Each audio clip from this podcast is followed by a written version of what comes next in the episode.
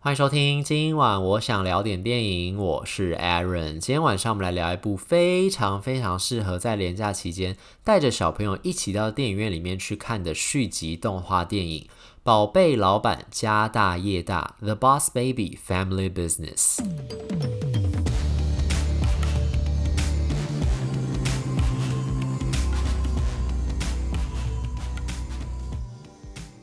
终于又是三天的连假，大家会不会进电影院看电影呢？而且现在梅花座已经解除了，所以如果是带着小朋友或者是情侣想要一起去电影院看电影的话，感觉是比较方便一点点了，至少可以坐得比较近一点点。不过好像还是不能饮食，所以大家还是要戴好口罩，然后不要在里面就乱吃乱喝，就是还是要注意好自己的个人卫生安全啦。然后这个宝贝老板家大业大呢，它其实就是二零一七年的那个宝贝老板的续集。不知道大家有没有看过第一集的那个宝贝老板？我自己看的时候，我其实。还蛮喜欢，那个时候看就已经很喜欢了。然后呢，那个不只是他的动画画得很可爱，然后呢，Alec Baldwin 就亚历鲍德文配那个里面那个，就是大海报上看到那个像小婴儿一样，但穿着西装笔挺的那个宝贝老板的本人，那个主角就是亚历鲍德文配的，他就是等于是老人家的声音，再加上那个小朋友婴儿嫩嫩很可爱、很幼齿的那个脸庞，有一种反差萌，所以其实很可爱的。然后整体这个故事的氛围也是搞笑温馨，加上无厘头的，所以其实那个时候我。在看的时候就已经觉得非常非常喜欢，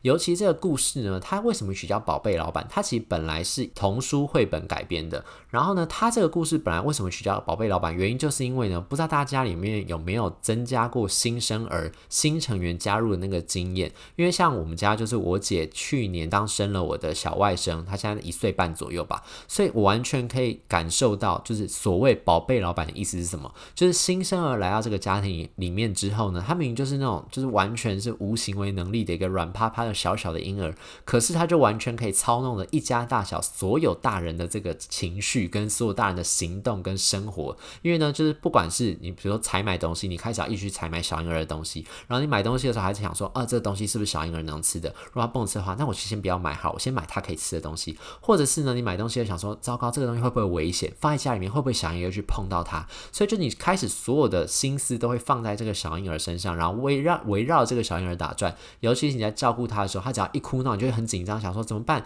是不是他饿了，还是他只是在闹脾气，还是他尿不湿，要不要换尿布？所以呢，虽然他就是一个没有任何想法，感觉起来是没有任何想法、没有意识、软乎乎的一坨肉在那个地方，但是你还是会不由自主被他牵着走，就像是你的老板一样，你的上司一样。所以他其实是用一个这种比较充满童趣的方式去解释关于一个新成员加入到家庭里面之后，这个家庭所产生的变化。然后还有原来就已经在这个家庭里面的这些哥哥姐姐们是如何看待新加入的弟弟妹妹们这件事情。这个故事呢，书的主角，除了这个宝贝老板本人之外呢，他其实还讲的是另外一个小男孩，就是七岁的小男孩，叫做 Tim。这个 Tim 呢，他那个时候本来是跟他，因为他本来是长子嘛，所以本来就是爸爸妈妈跟他一家三口的三口之家这样子。他本来一直都觉得这样三口之家，但他他当然不会记得自己小时候是婴儿的时候是如何使唤自己的爸妈，但他就现在已经七岁。嘛？所以他其实这中间的成长过程当中，跟爸爸妈妈的感情非常非常的好。然后他也觉得说，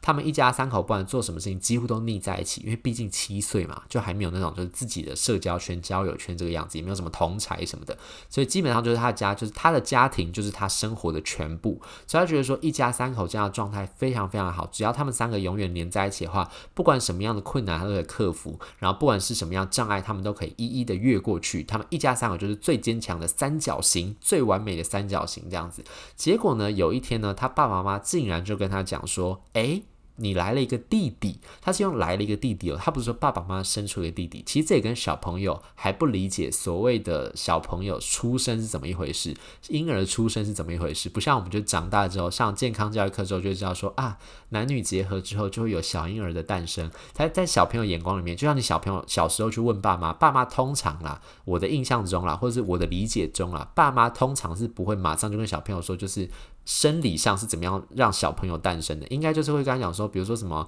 呃，谁什么天上送子鸟送过来的啊，或者坏一点，爸妈可能会说从垃圾堆里捡来的之类的，就是会用一种别的方式去跟小朋友形容就是生命的到来这样。所以呢，在这个七岁小男孩 Tim 的眼光里面呢，他就觉得说，小朋友诞生就像是从天上送子鸟送下来一样，而且呢，天上送子鸟还会有分区分不同的小朋友，就是小朋友被做出来之后呢，那种比较呆呆呆萌呆萌。可爱可爱，就会直接被送到各个家庭里面，成为他们的新成员。但是有一些小朋友呢，一一被做出来的时候，其实他是跟大人一样，拥有一样的智慧，然后非常非常的世故，他是不是那种单纯可爱的那种小朋友？所以呢，他们就会被归类到另外一层，就是叫做宝宝企业的一个公司里面。在这个宝宝企业里面，这些小小朋友、小婴儿们就跟大人一样，会穿，就他们会吃着很厉害的配方奶，让他们维持这样一个身形，然后他们穿着西装，打着领带，就像真的就像一个老老板一样，然后带着他的公事包在办公，然后他们可能会出任务的缘故，会来到这个地球上面不同家庭里面出任务这个样子。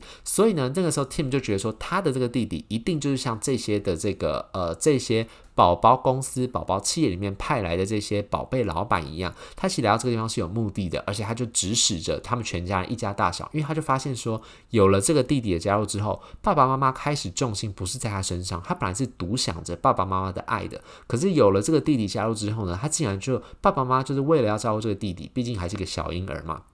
所以弟弟只要一哭闹，或者弟弟只要一怎么样了，爸妈就会非常非常的紧张。他就觉得突然觉得说，弟弟好像把他所有的关爱都抢走了，所以他一定要揭穿弟弟的真面目。尤其他后来还发现说，弟弟根本就是会讲人话的，就是会像大人一样讲话，而且正常沟通，不是像我们以以前所想，就是我们印象中所想的那种小婴儿这样子，咿咿啊啊啊那种，不是这样的弟弟。所以他觉得说，他一定要揭穿这个弟弟的真面目，然后把他赶出这个家。但是在这个过程里面，他就渐渐发现弟弟可爱的地方，兄弟俩之间呢也建立起了。超就是超过以往的这个友谊，建立起非常强烈的这个兄弟之间的情谊。到最后呢，就是兄弟之爱就化解了很多的危机。到最后，这个弟弟呢，甚至也说他抛弃他本来自己的目的是说，他来这边办成一个任务之后，要变成宝宝企业的这个大总裁，变成就。升官上去，变成最厉害的这个主导领导人物。可是呢，随着他跟这个家人的相处之后，他也觉得说他很喜欢这种家庭的氛围，所以呢，他来到这个世界上做他们真正的家人，当他们的弟弟这样。他就后来就抛弃了宝宝企业的这个。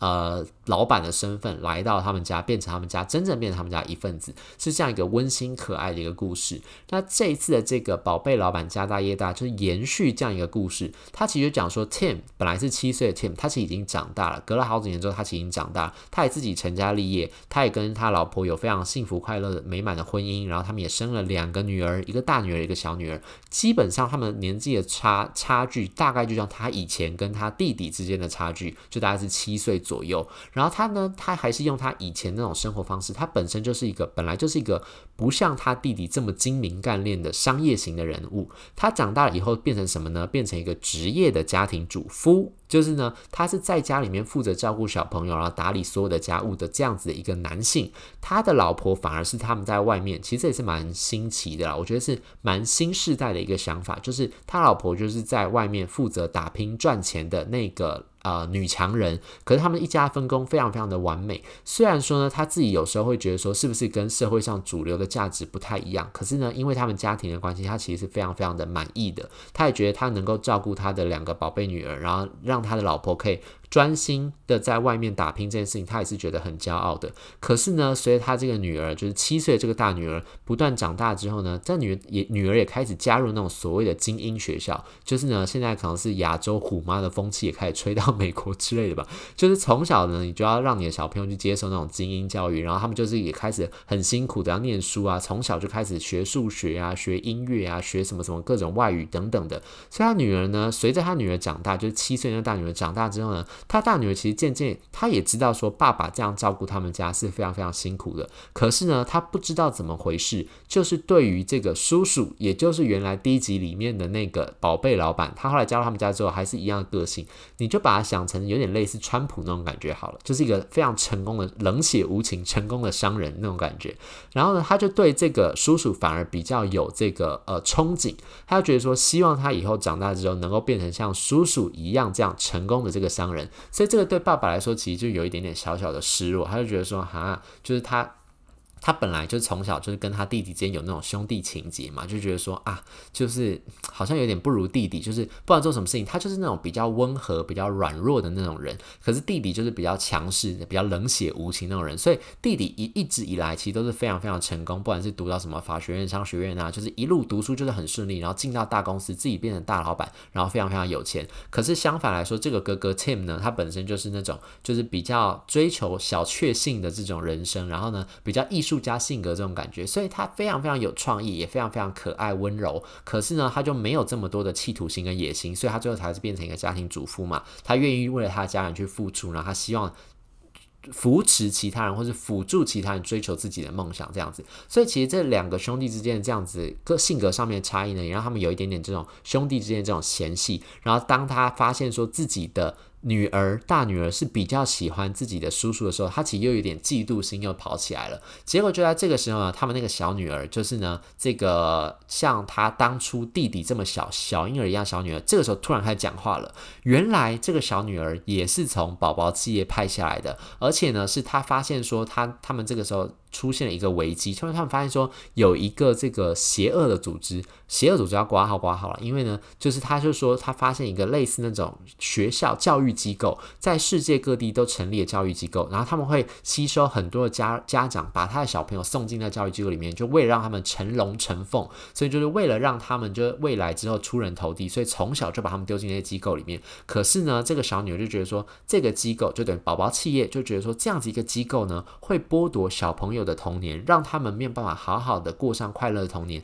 他们童年就会被那种就是不断的念书、不断的学习新的知识、不断的去练习体能等等等等，去消耗他们的童年，所以他们就要着手去调查，说到底这个幕后主使者是谁？为什么他要创造这样的企业，剥夺大家的童年？而且呢，这个小女儿还发现，就是说当年呢，就是第一集的故事里面，他这对兄弟不是就成功的解决危机吗？他就发现，就是说这对兄弟有办法好好的解决这个危机，于是呢，他又带来了最最新。全新配方的配方奶，要让这对成年已经成年的这个兄弟呢，喝了这个配方奶之后，又退回到小朋友的年纪，就是七岁跟小婴儿那个年纪，然后让他们呢假装成小朋友，进到那个教育机构里面去看看发生什么事情。然后呢，在进到教育机构里面之后呢，这一对兄弟呢，同时呢也会跟他们他的女儿，就是他不是说他女儿已经七岁吗？也在那个教育机构里面，所以在那个学校里面呢，他也跟他女儿当上当成了朋友。然后在这个互动的过程里面，一方面呢。他们要了解，就是说这个教育机构背后到底打的是什么样的主意？为什么他要剥夺小朋友童年？另外呢，他也跟他女儿变成了朋友，就是一个假的身份变成了他的朋友。然后呢，变成他朋友之后，就开始去了解到，就是说他女儿自自己是怎么样看待这个爸爸，怎么样看待这个叔叔。然后呢，为什么他们俩之间父父女之间好像有一点点隔阂？他女儿到底在害怕是什么东西？他要怎么样去修复这段父女之间的感情？也在这个故事，在这个过程里面呢，就逐一的解开，最后就是个温温馨圆满的大结局，所以呢，这次的故事呢，我觉得相比第一集的故事啊，你可能会觉得说它好像没有这么样的完整，比较零散一点点。可是我觉得以小朋友的眼光来看，一样还是一个非常温馨的故事，而且它里面传达的讯息是非常浅白易懂的，就还是关于家庭价值，还是关于就是兄弟姐妹之间如何就是兄友弟恭，然后还有就是如何去接纳你的家人，然后你要怎么样去化解家人之间的那种差异跟不同，去理解到对方的想法是什么。因为你就追根究底之后，你就发现说，其实到了最后，大家出于不管你说的是什么话，做什么事情，还是出于对于家人的爱跟关心，然后只是有时候可能表达方式会让你觉得好像有一点点刺伤人的感觉，有一点点好像没有这么样的顺耳的感觉。但其实你追根究底到最后呢，其实这背后一切都还是因为爱，就是因为爱，所以才让家人之间互相愿意跟你讲真话，然后愿意为你赴汤蹈火。所以呢，有了这样家人之间的爱之后，你其实还是可以克服非常非常多的困难，然后找到家人之间最亲密的那种感觉，然后克服所有的困难，一起度过难关，这样子一种感觉。所以呢，基本上这个片子呢，它还是用一个非常浅白，然后用非常还是类似童书绘本的这样一个形式去聊，去讲出这样的一个故事，然后透过很可爱这个动画，然后一样有非常无厘头、非常搞笑等等的桥段在里面出现，所以是一个比较轻松。也许大人来看，你可能会觉得说，是不是有一点点没有这么样的刺激，没有这样戏剧效果？可是如果是小朋友来看的话，我觉得是非常非常简单易懂的，而且小朋友看了其实也是非常容易理解里面的笑点是什么东西。家长应该也不太需要花太多时间去跟小朋友解释是怎么样的情况吧。但总之呢，在这个片子，我觉得就是用一个非常轻松的态度，你就可以去看完这个片子，然后你就可以理解到里面想讲的故事是什么，非常非常适合就是大家一起进到电影院里面合家观赏的一个可爱的动画续集电影。所以就推荐给大家，如果这个廉价有点选择障碍，不知道选什么片子，然后呢，刚好你身边有很多小朋友，然后你想带小朋友一起进去乐一乐的话呢，宝贝老板家大业大或许是一个还不错的选择。以上就是今天想跟大家分享这部电影。如果对这期节目内容任何意见，欢迎留言或上 Instagram 搜寻电影伦森私讯小盒子让我知道。既然我想聊点电影，我们下次再见，拜拜。